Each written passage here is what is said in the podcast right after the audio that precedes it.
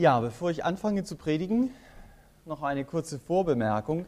Ihr werdet nachher an der Wand eine kurze Zusammenfassung der einzelnen Verse sehen, um die es mir heute Morgen geht. Diese Folie, die ihr dann seht, ist eine Ergänzung. Das ist also nicht eins zu eins synchron mit der Predigt, denn wenn man eine Textpredigt vorbereitet, dann schaut man sich in der Regel jeden einzelnen Vers an und versucht zu erfassen, worum geht es denn eigentlich in diesem Vers? Um einfach die Struktur dieses Textes einfach mal vor Augen zu bekommen, damit man den Text predigt und nicht seinen eigenen Gedanken nachhängt. Und wenn man das getan hat, dann bemüht man sich, die Dinge zusammenzufassen und unter Überschriften zu stellen, damit man das Thema benennen kann, so wie ich es da aufgeschrieben habe. Und da ich diese Vorarbeit sowieso gemacht habe, dachte ich, ich lasse es einfach mal mitlaufen. Also wenn ich Zuhörer wäre, dann wird mir das helfen. Und deswegen werdet ihr es nachher an der Wand sehen. Ich weiß, es gibt Leute unter euch, die sagen, mir fällt es schwer, das zu verfolgen. Dann schaut einfach nicht hin. Ähm, ich habe diese Folie sogar schon ein bisschen in Richtung Predigt angepasst. Also das ist nicht nur die reine Textarbeit. Dankbar bin ich nachher für Rückmeldungen, ob, dass ihr mir sagt, hey, das hat mir geholfen oder damit kann ich nichts anfangen. Wenn also viele Leute sagen, das hat mir geholfen, dann kann ich das ja zwischendurch immer wieder mal einblenden, denn diese Arbeit gibt es sowieso. Die macht mir keine große zusätzliche Arbeit. Soweit die Vorrede. Ihr seht es schon an, dem, äh, an der Überschrift dort, wir beginnen heute Morgen eine neue Reihe. Wir werden uns also mit einigen Kapiteln des Römerbriefes beschäftigen. Das ist ja ein Brief, den Paulus so ungefähr im Jahr 56 nach Christus dem Tertius diktiert hat, und zwar in Korinth. Korinth hatte selber keinen Hafen, war keine Hafenstadt, aber das elf Kilometer entfernte Kenchrea, das war quasi der Hafen Korinths. Und in dieser, in dieser Hafenmetropole da gab es eine kleine Gemeinde. Und in dieser kleinen Gemeinde gab es eine sehr bedeutsame Frau. Die war Diakonin in dieser kleinen Gemeinde und hieß Phoebe.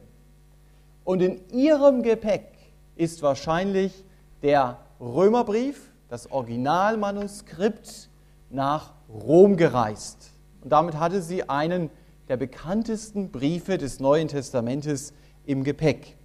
Sie war mit diesem Brief unterwegs zu einer Gemeinde, in der Paulus selbst noch nie gewesen war. Aber er kannte sehr viele Leute, die in dieser Gemeinde beheimatet waren. Das verraten uns die Listen, die Großlisten am Ende dieses Briefes. Der Römerbrief spricht wie jeder neutestamentliche Brief ganz konkrete Probleme an. Es geht im Römerbrief um das richtige Verständnis von Gottes Gerechtigkeit und um das falsche Verständnis. Es geht um den Umgang von Juden und Christen, also Heidenchristen. Ich könnte es auch moderner ausdrücken. Es geht um den Umgang von Menschen, die schon mit Milupa die Nachricht des Evangeliums gehört haben und andere, die vielleicht 20, 30, 40-jährig erst ein paar Wochen gläubig sind. Also da gab es auch einige Reibereien. Es gab also manche Probleme zu lösen, deshalb schreibt Paulus diesen Brief. Aber im Gegensatz zu dem Brief, den er zum Beispiel an die Korinther schreiben musste, hatten die Römer kein Feuer unterm Dach, wo er dann, wer weiß, welche schwierigen Probleme zunächst mal ansprechen musste. Und deswegen nimmt er sich eben auch die Zeit, um das Evangelium wie in keinem anderen Brief des Neuen Testamentes darzustellen. Er erklärt das Evangelium so ausführlich in diesem Brief, dass Martin Luther über diesen Brief sinngemäß gesagt hat, er reicht, um selig leben und selig sterben zu können. Also das heißt, wenn du den Römerbrief liest, dann weißt du, wie du in den Himmel kommst und wie du zur Freude Gottes auf dieser Erde leben kannst. Alles andere ist Bonus im Neuen Testament. Ich finde faszinierend, wenn wir in die Kirchengeschichte hineinblicken, dass wir erkennen, Gott hat diesen Brief sehr oft benutzt, damit Menschen ihn kennengelernt haben, damit Menschen begriffen haben, hey, ich muss Zeit mit Gott verbringen, ich bin in eine Beziehung mit ihm hineingerufen. Es gibt diese berühmte Geschichte vom Kirchenvater Augustinus, der diese Stimme auf Lateinisch hörte, tolle, tolle Lege. Nimm und lies. Das hat er akustisch gehört. Dann nahm er natürlich seine lateinische Bibel, schlug sie auf und las in Römer 13, Vers 13 eine exakte Beschreibung seines Lebens. Da stand, lasst uns nicht in Trinkgelagen und Unzucht wandeln. Das war sein Leben. Und dann ging es, ja, geht es ja weiter in diesem Vers, zieht den Herrn Jesus Christus an. Augustinus berichtet, er war wie getroffen, wie vom Hammer getroffen mit diesem Vers und er konnte gar nicht anders, als sich zu bekehren. 1200 Jahre später liest ein Augustiner Mönch auch einen Text aus dem Römerbrief. Römer 1, Vers 16 und 17. Und plötzlich wurde diesem Augustinermönch Martin Luther klar, das ist, was ich gesucht habe. Ich bin auf der Suche nach einem gnädigen Gott und diese Passage zeigt mir, wo ich diesen gnädigen Gott finde. Es ist nicht die Werkgerechtigkeit, der ich die ganze Zeit jetzt versucht habe nachzulaufen, sondern es ist Gottes Gnade allein, die mich gerecht macht. Martin Luther, begeistert davon, schreibt sehr ausführlich eine Vorrede über den Römerbrief. Diese Vorrede über den Römerbrief wird wieder deutliche Zeit später von John Wesley gelesen. John Wesley liest es, er begreift es, was es bedeutet und er trifft eine Entscheidung für Jesus. Und so könnte man in der Kirchengeschichte weitermachen, um zu zeigen, wie Gott diesen Brief benutzt hat, damit Menschen zu ihm gerufen wurden. Es gibt sogar eine Römerstraße.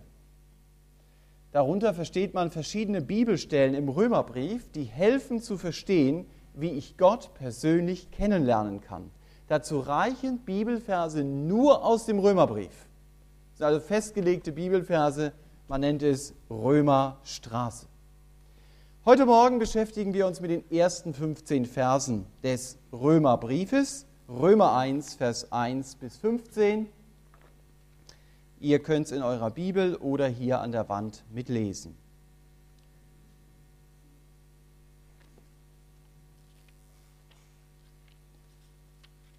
Paulus beginnt diesen Brief mit den Worten Paulus, Knecht Christi Jesu, berufener Apostel ausgesondert für das Evangelium Gottes, das er durch seinen Propheten in heiligen Schriften vorher verheißen hat, über seinen Sohn, der aus der Nachkommenschaft Davids gekommen ist, dem Fleisch nach, und als Sohn Gottes in Kraft eingesetzt, dem Geist der Heiligkeit nach, aufgrund der Totenauferstehung. Jesus Christus, unseren Herrn durch ihn haben wir Gnade und Apostelamt empfangen für seinen Namen zum Glaubensgehorsam unter allen Nationen, unter denen auch ihr seid, berufene Jesu Christi.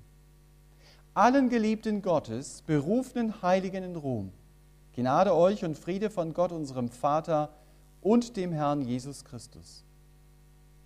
Aufs Erste danke ich meinem Gott durch Jesus Christus euer aller Wegen, dass euer Glaube verkündigt wird in der ganzen Welt denn Gott ist mein Zeuge, den ich in meinem Geist an dem Evangelium seines Sohnes diene, wie unablässig ich euch erwähne, alle Zeit in meinen Gebeten, indem ich flehe, ob ich nun endlich einmal durch den Willen Gottes so glücklich sein möchte, zu euch zu kommen.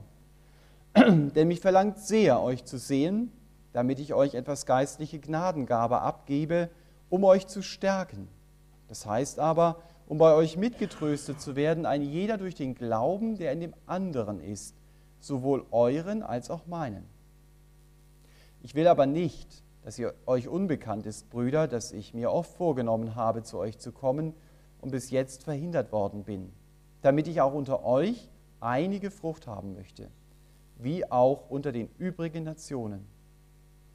Sowohl Griechen als auch Nichtgriechen, sowohl Weisen als auch Unverständigen bin ich ein Schuldner Dementsprechend bin ich, so viel an mir ist willig, auch euch, die in Rom seid, das Evangelium zu verkündigen. Das ist, was Paulus schreibt und anschließend seht ihr gleich die Aufstellung. Genau, dann könnt ihr mitverfolgen, wo ich bin. Ich habe diese Predigt mit einem Satz überschrieben, den ihr schon gelesen habt. Du hast eine atemberaubende Botschaft. Rede davon. In diesen ersten sieben Versen verschlägt es dem Paulus buchstäblich fast den Atem, als er beginnt, diese Botschaft zu beschreiben, die wir als Christen haben. Und man merkt, wenn man ihm zuhört, das Evangelium ist nicht ein Trostpflaster und schon gar kein Hirngespinst oder eine Selbsttäuschung. Es ist Evangelium Gottes und nicht das eines Menschen. Das betont er in Vers 1. Es ist Gottes faszinierende Nachricht für uns. Als Menschen versuchen wir ja naturgemäß durch unser Tun Gott zu beeindrucken. Aber so werden wir es nie schaffen, eine tiefe Beziehung zu Gott zu bekommen. Denn so perfekt kann ich gar nicht werden, dass Gott mir die Hand reichen kann und sagen kann, gratuliere, du bist auf meinem Niveau angekommen. Wir können jetzt eine tiefe Beziehung miteinander haben. Und deshalb ist diese gute Nachricht so befreiend. Ich muss mich gar nicht anstrengen, um Gott zu beeindrucken. Wir haben es gesungen, zu Jesus kann ich so kommen, wie ich bin, mit aller meiner Sünde. Ich darf Jesus meine Schuld bekennen und ich darf ihn darum bitten, vergib mir. Und ich darf Jesus einladen, werde der Herr, werde der Chef in meinem Leben. Und dann sichert Gott mir zu, ich will dir vergeben. Und ich übernehme die Führung in deinem Leben. Was andere versuchen, ein Leben lang durch religiöse Bemühungen irgendwie zu schaffen und nie erreichen können, das kann ich tatsächlich erleben. Vergebung meiner Schuld und eine Hoffnung, die alles, was diese Welt mir zu bieten hat, in den Schatten stellt. Das ist Gottes Evangelium. So beginnt Paulus hier in Vers 1. Und diese gute Nachricht beginnt als ein ganz kleines Licht am Anfang des Alten Testamentes. Und dieses kleine Licht wird im Laufe der Heilsgeschichte immer heller und heller, bis es sich schlussendlich bei Jesus trifft, der sagt, ich bin das Licht der Welt. Wer mir nachfolgt, der wird nicht in der Finsternis wandeln, sondern er wird das Licht des Lebens haben. Und darauf legt Paulus in Vers 2 Wert. Er sagt, dieses Evangelium ist durch Propheten gekommen. Das war nicht plötzlich da, es ist verheißen durch Propheten. Es ist nicht von selbst gekommen. Schon in 1. Mose 3, Vers 15 ist von dem Nachkommen der Frau die Rede, der der Schlange, also dem Teufel, den Kopf zertreten, also ihn besiegen wird. Soweit ich weiß, das einzige Mal in der Bibel, wo der Nachkomme der Frau genannt wird. Sonst ist es immer Nachkomme des Mannes. Ist klar. Der Nachkomme ist der Herr Jesus geboren von der Maria. Und dann später macht Mose zum Beispiel dem Volk klar, einen Propheten wie mich wird Gott erwecken. Auf den sollt ihr hören. Und dann wird klar, dieser Mann kommt aus dem Stamm Juda. Er wird aus der Königsfamilie Davids kommen. Er wird in Bethlehem geboren werden und Jesaja beschreibt sehr ausführlich, er wird für meine Sünde stellvertretend sterben. Alles das steht schon im Alten Testament. Und deshalb kann Jesus zu Recht sagen, Mose und die Propheten und die Psalmen, das ist die Dreiteilung der hebräischen Bibel, Mose, die Propheten, die Psalmen, die reden von mir. Jesus ist also der Mittelpunkt des Evangeliums. Der Punkt, um den sich alles andere dreht. Wenn mir in Gesprächen nicht klar ist, ist mein Gegenüber jemand, der Jesus von Herzen nachfolgt oder nicht. Das ist manchmal gar nicht so äh, einfach herauszufinden. Dann stelle ich sehr oft eine Frage. an der ich penetrant dranbleibe, die ich ständig wiederhole.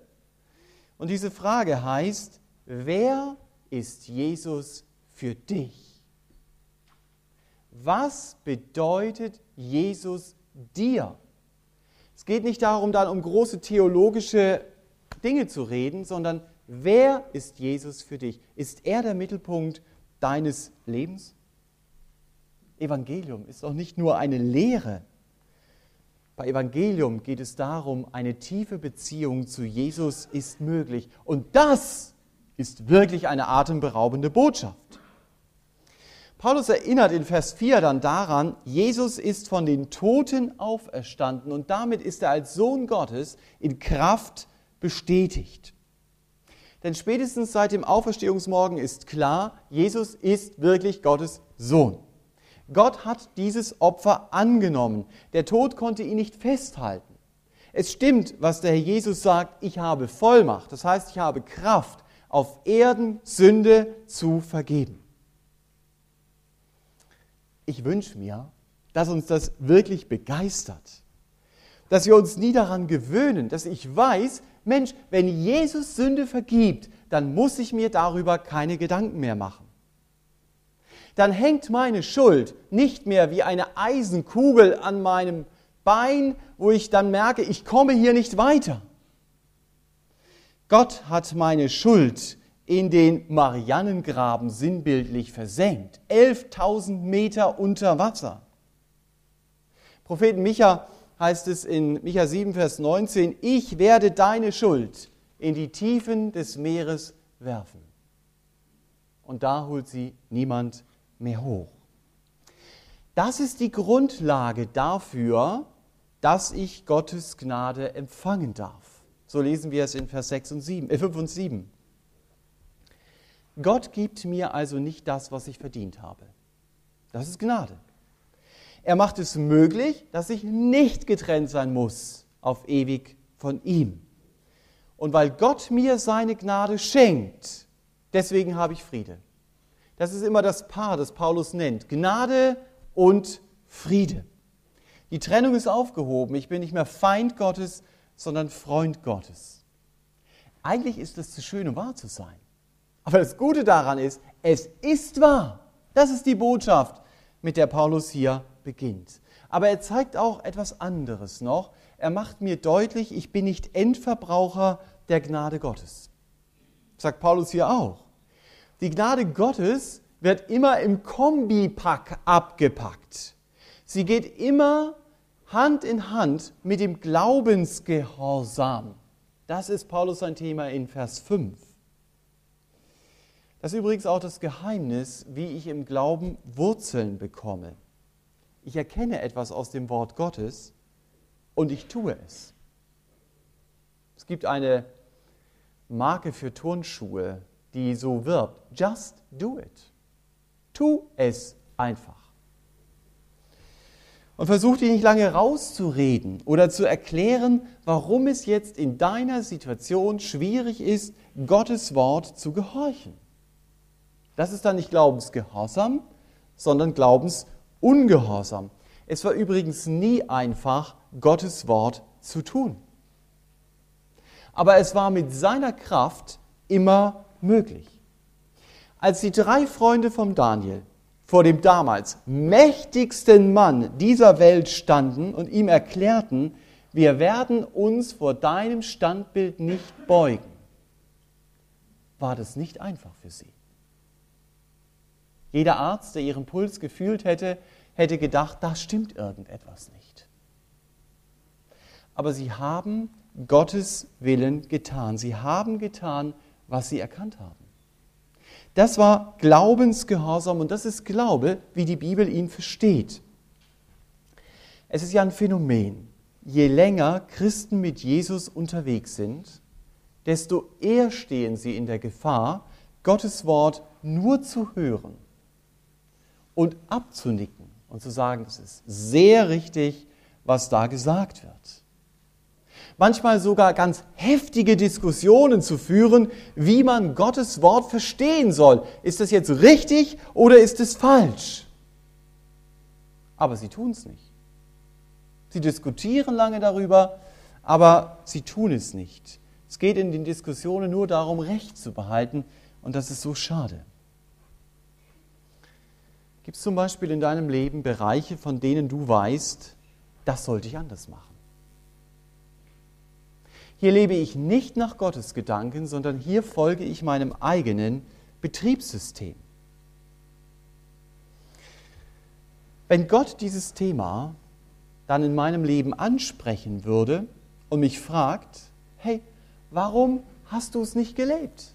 Du hast es doch gewusst. Weiß ich vielleicht schon jetzt, ich werde dann mit einem roten Kopf dastehen und sagen, du hast ja recht. Es ist manchmal sehr heilsam, darüber nachzudenken, welches Thema wäre mir sehr unangenehm, wenn Gott es ansprechen müsste. Aber die Frage ist berechtigt, warum änderst du diesen Bereich in deinem Leben nicht? Obwohl du weißt, ich sollte es tun.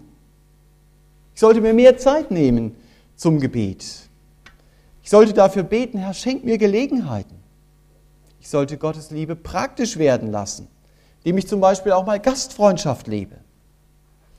Vielleicht fallen dir jede Menge Ich sollte ein. Und der Joel hat völlig recht, wenn er sagt, es geht im Wesentlichen darum, mit Gott Zeit zu verbringen, aber es geht auch darum, Zeit mit Gott zu gestalten.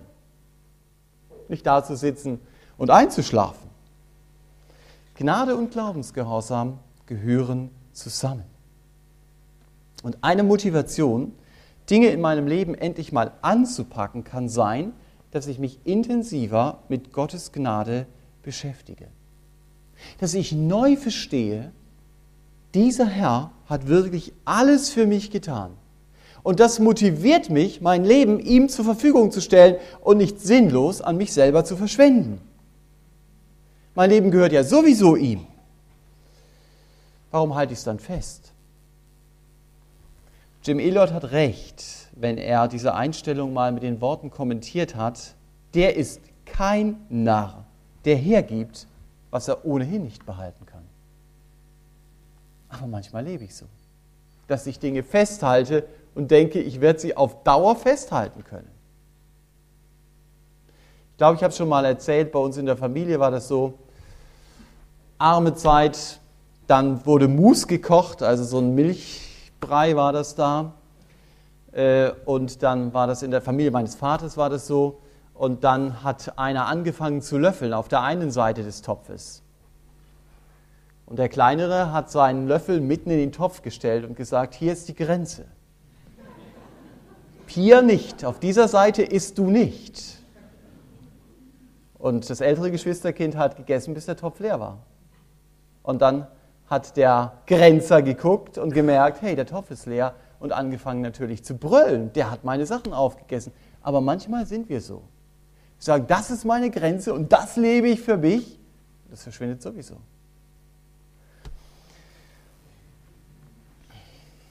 Die Botschaft, von der Paulus hier redet, hört nicht bei der Gnade auf. Die Gnade macht es mir möglich, an Jesus als meinen Retter zu glauben, also dem Ruf des Herrn Jesus zu folgen und damit ein Berufener des Herrn Jesus zu sein. So zeigt Paulus das hier in Vers 6. Aber wenn er hier von dem berufenen Christi redet, so ist ja seine Formulierung, dann meint er meiner Überzeugung nach zunächst mal Menschen, die wirklich Jesus kennengelernt haben, die sich bekehrt haben. Aber in Vers 6 und 7 zeigt er noch viel mehr. Wird die Kraft des Herrn Jesus greifbar, denn der Herr ist es, der Menschen auch wirklich verändert. Und Paulus sagt, wenn du Jesus kennst, dann bist du ein Geliebter Gottes. Dann darfst du wissen, sein Herz schlägt für dich. Das ist unfassbar. Gott wünscht sich so sehr, dass auch mein Herz für ihn schlagen soll. Und ein erster Schritt, dass das Realität wird, kann sein, ich denke eben neu darüber nach, was Jesus für mich getan hat. Und in Vers 7 lerne ich dann, Gott ist durch den Herrn Jesus mein Vater geworden. Das heißt, so lesen wir es dort, ich bin Gottes geliebtes Kind. Aber ich bin auch ein berufener Heiliger. Und bei diesem Ausdruck scheint mir der Schwerpunkt darauf zu liegen, ich soll ähnlich wie Jesus leben. Das kann ich nicht aus meiner Kraft. Das kann ich nur aus seiner Kraft. Aber er will mich ja gebrauchen, um sein Leben durch mich zu leben. Und das muss mein höchstes Ziel sein. Dass ich sage, Herr Jesus, das will ich. Dass du durch mich lebst. Und wenn das mein Ziel ist, wenn ich dafür bete, wenn ich gehorche, dann bleibt es nicht nur ein Wunschtraum. Dann wird Jesus in meinem Leben immer sichtbarer. Sein Friede, seine Freude, seine Liebe. Aber so zu leben, hat etwas damit zu tun, wo setze ich meine Priorität in meinem Leben. Ein Leben als berufener Heiliger, von dem Paulus hier redet, passiert nicht einfach so nebenbei. Ich muss mir bewusst sein, Herr, ich will das wirklich leben. Herr Jesus, bitte verändere du mich. Ich muss mich deswegen immer wieder auch von ihm und seinem Wort korrigieren lassen und auch vielleicht in einer gesunden Angst leben, dass ich sage, Herr, bewahr mich davor, dass ich für mich selber lebe. Dass ich nicht an dem Ziel vorbeigehe, das du für mein Leben hast. Ich kann nämlich auch als Christ mein Leben verträumen. Ich bin gerettet, das stimmt, aber ich verbrauche mein Leben für so viel andere Dinge. Deswegen ist das eine Frage. Wenn ich das am Anfang des Römerbriefes lese, lebe ich eigentlich noch als berufener Heiliger? Redet mein Leben von Jesus? Was wäre, wenn Jesus mich plötzlich aus meinem Alltag zieht und ich vor ihm stünde? Wäre ich überrascht? Oder erschrocken? Würde ich sagen, Herr Jesus, warum denn jetzt schon? Ich hatte so viel vor. Oder könnte ich sagen, Herr, du hast meine größte Sehnsucht erfüllt. Jetzt darf ich dich sehen. Ich hatte mit, letzte Woche mit jemandem ein Telefongespräch und diese Person sagte, naja Thomas, vielleicht sehen wir uns nicht mehr auf dieser Erde, aber im Himmel sehen wir uns ganz sicher wieder. Und dann kam ein freudiges, Jesus kommt bald. Ich gedacht, wow, da ist jemand, der wirklich darauf wartet. Der Person spürst du das ab. Die lebt als berufene Heilige. Ich habe eine atemberaubende Botschaft. Ich hoffe, das haben wir ein bisschen verstanden in diesen ersten sieben Versen. Und ab Vers 8, das ist die nächste Folie genau, da geht es eben darum, dass ich diese Botschaft weitersagen darf. Ich habe diesen zweiten Teil ja überschrieben mit dem Satz, rede davon. Gott hat uns seine Gnade geschenkt, damit wir davon erzählen. Gottes Gnade ist kein Exklusivangebot. Das kommt nicht aus irgendeiner Boutique für nur einige ganz wenige Leute. Gott will, dass alle davon erfahren. Der Andreas und der Titus die Lena und die Jasmin, der Nachbar und der Bekannte. Bei Stellenanzeigen wird ja oft Fachpersonal gesucht, hört man überall. Es gibt viele Arbeitsstellen, aber man kann auf einen Arbeitsplatz nicht jede Person stellen. Zum Teil auch deshalb, weil sie fachlich für diesen Arbeitsplatz überhaupt nicht qualifiziert ist. Das Evangelium kann auch nicht jeder weitersagen. Paulus war ein berufener Apostel. So lesen wir es am Anfang des Römerbriefes. Er war für einen bestimmten Dienst herausgerufen. Dazu war er ausgesondert, haben wir in Vers 1 gelesen. Aber jeder von uns, auch wenn er nicht so ausgesondert ist wie der Paulus, ist dazu gerufen, den Mund aufzumachen und von Jesus zu reden. Natürlich, das weiß ich auch, es gibt Leute, die haben eine bestimmte Gabe. Die können mit jedem ins Gespräch kommen über das Evangelium innerhalb der ersten zwei Minuten. Das ist oft schon viel zu viel Zeit. Ja? Also normalerweise innerhalb der ersten Minute. Das kann nicht jeder. Und auch nicht jeder kann sich sehr schnell auf sein Gegenüber einstellen. Aber mit den Leuten, mit denen ich ständig Kontakt habe, dafür darf ich beten, Herr, du kannst mir eine Gelegenheit schenken, von dir zu reden. Da muss ich mich nicht unter Stress setzen. Der erste Punkt ist, dass ich einfach beständig dafür bete und dass ich gespannt bin, was Gott tut. Ich sage doch nicht irgendwelche Ideologien weiter. Gott hat mich, genau wie Paulus, nicht zum gleichen Dienst, aber vom Prinzip her gerufen, um seine Nachricht weiterzusagen. Er will meinen Mund gebrauchen. Ist mir das wichtig?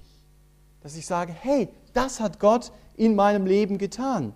Oder ist es mir unangenehm, wenn Gott mir Situationen gibt, wo ich die Möglichkeit habe, von ihm zu reden.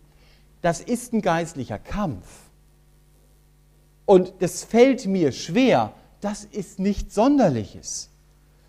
Aber wenn ich von Jesus begeistert bin, dann wird diese atemberaubende Botschaft stärker sein als der Widerstand, den ich erlebe. Auch im zweiten Teil des Textes ist für Paulus Jesus der Mittelpunkt. Er sagt in Vers 9, ich diene dem Evangelium seines Sohnes. Das ist das Evangelium, das mit dem Sohn Gottes verbunden ist. Noch einmal, es ist nicht mein Evangelium, sagt er, ich predige nicht mir selbst. Und in 2. Korinther 4, Vers 5 sagt er sogar, ich predige Jesus als den Herrn. Und das dürfen wir uns immer wieder wünschen, dass Jesus unser Thema ist.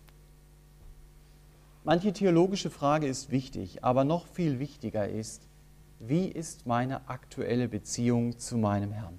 Ist er Mittelpunkt meines Glaubens? Ist er Mittelpunkt meines Denkens? Die letzte Folie. Paulus zeigt uns in diesen Versen dann durch sein Leben, bete, bevor du redest. In den Versen 10 bis 13 können wir ihm zuhören, wie er betet. Das ist ein Privileg. Bevor dann schlussendlich in Vers 15 deutlich wird, Jesus zu dienen heißt, von ihm zu reden, lesen wir sehr deutlich, Jesus zu dienen heißt zunächst mal, alle Zeit zu beten. So sagt er es in diesen Versen. Ein Dienst für Jesus der nachhaltig sein soll, beginnt im Gebet, wird durch Gebet begleitet und wird auch durch das Gebet nachbereitet.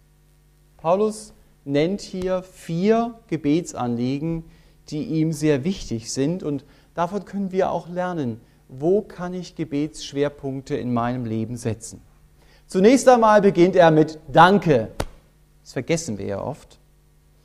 Er dankt dafür, dass man im Leben der römischen Christen sehen konnte, Jesus bedeutet ihnen etwas. Sie fallen durch ihren Alltag auf.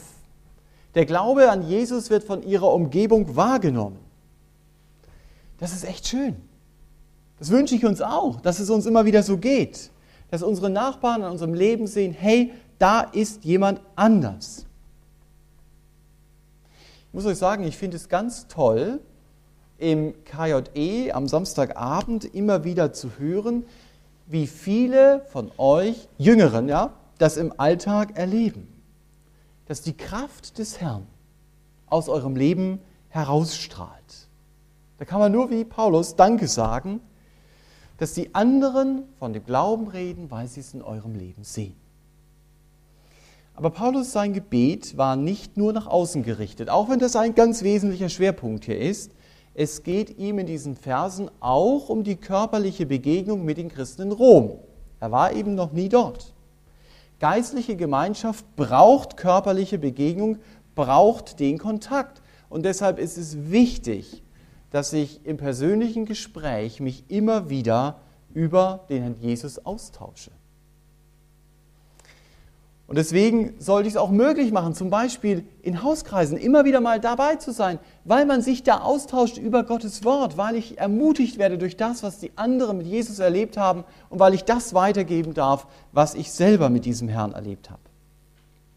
Oder indem ich mich mit anderen Leuten aus der Gemeinde einfach mal treffe, um über Gottes Wort zu reden oder gemeinsam in Urlaub fahre oder, oder, oder.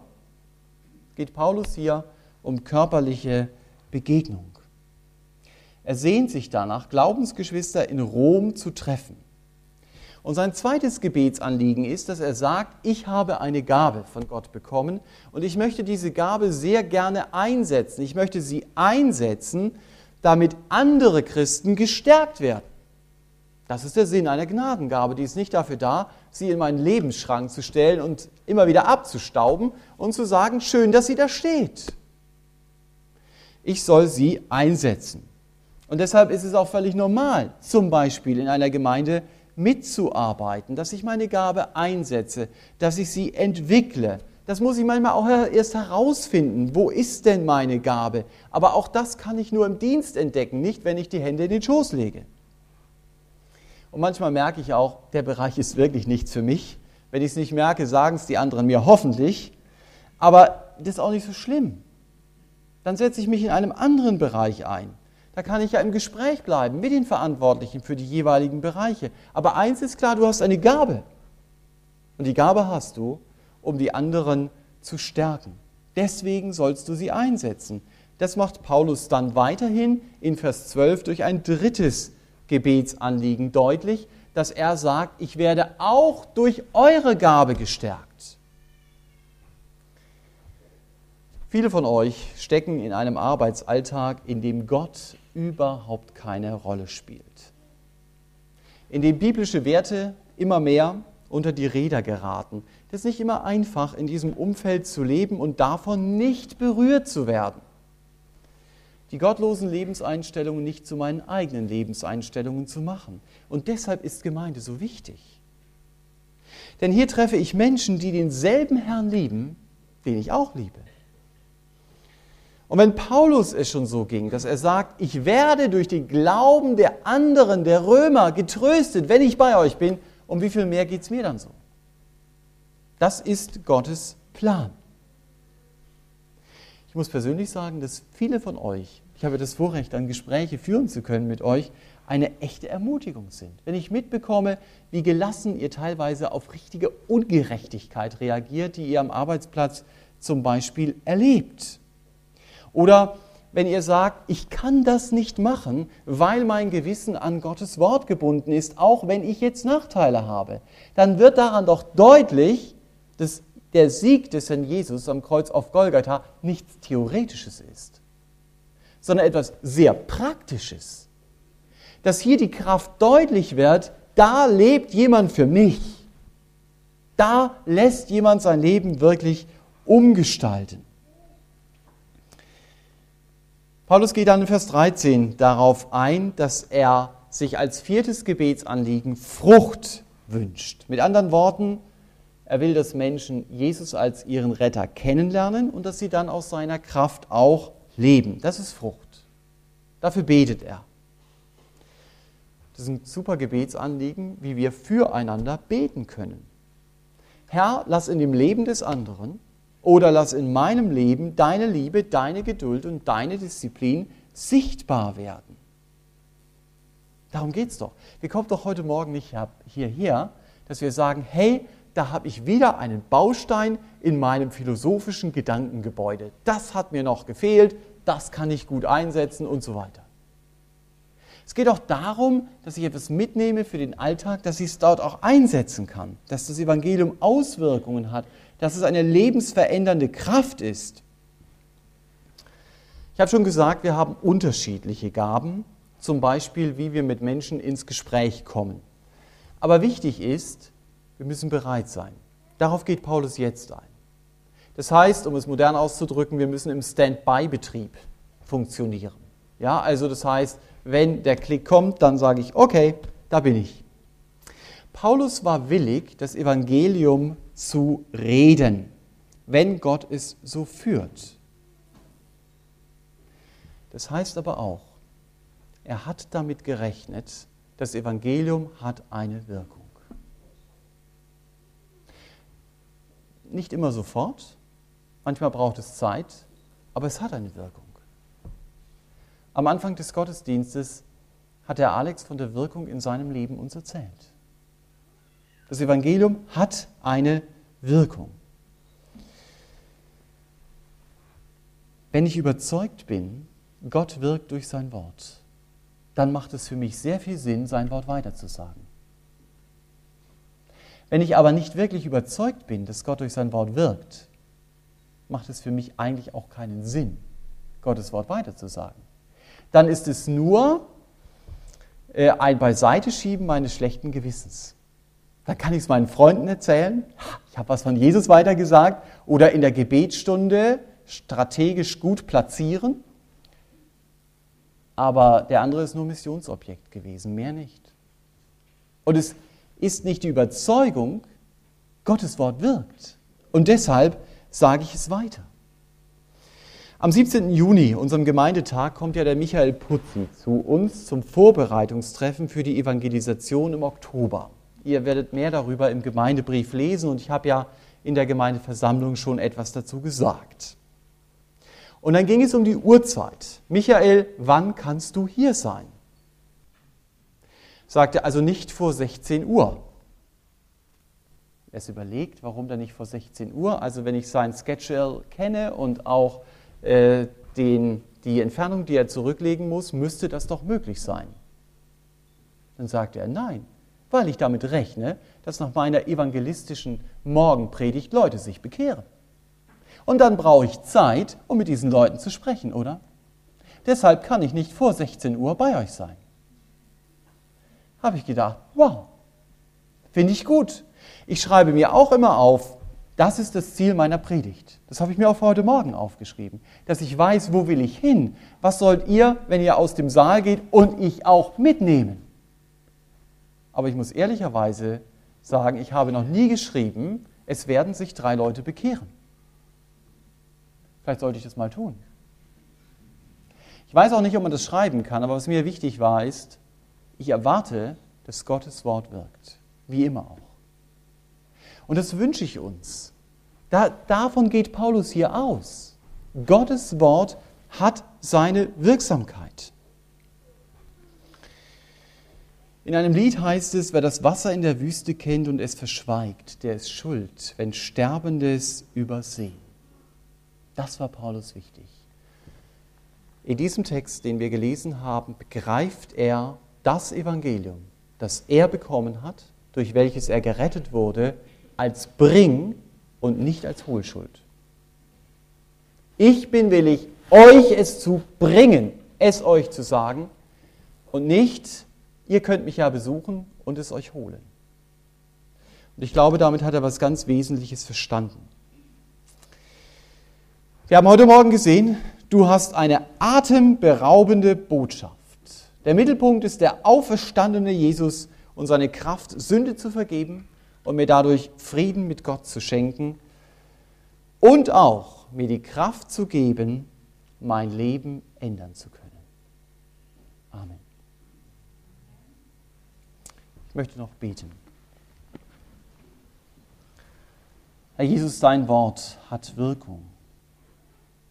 Ich will mir das immer wieder auch bewusst machen, dass wir mit dieser Wirkung rechnen, dass wir wissen, dass du deinen Geist im Leben von Menschen schenken kannst und dass du ihr Leben veränderst. Wie du Paulus komplett verändert hast und wie er uns heute Morgen auch sehr deutlich zeigt, was Evangelium eigentlich heißt.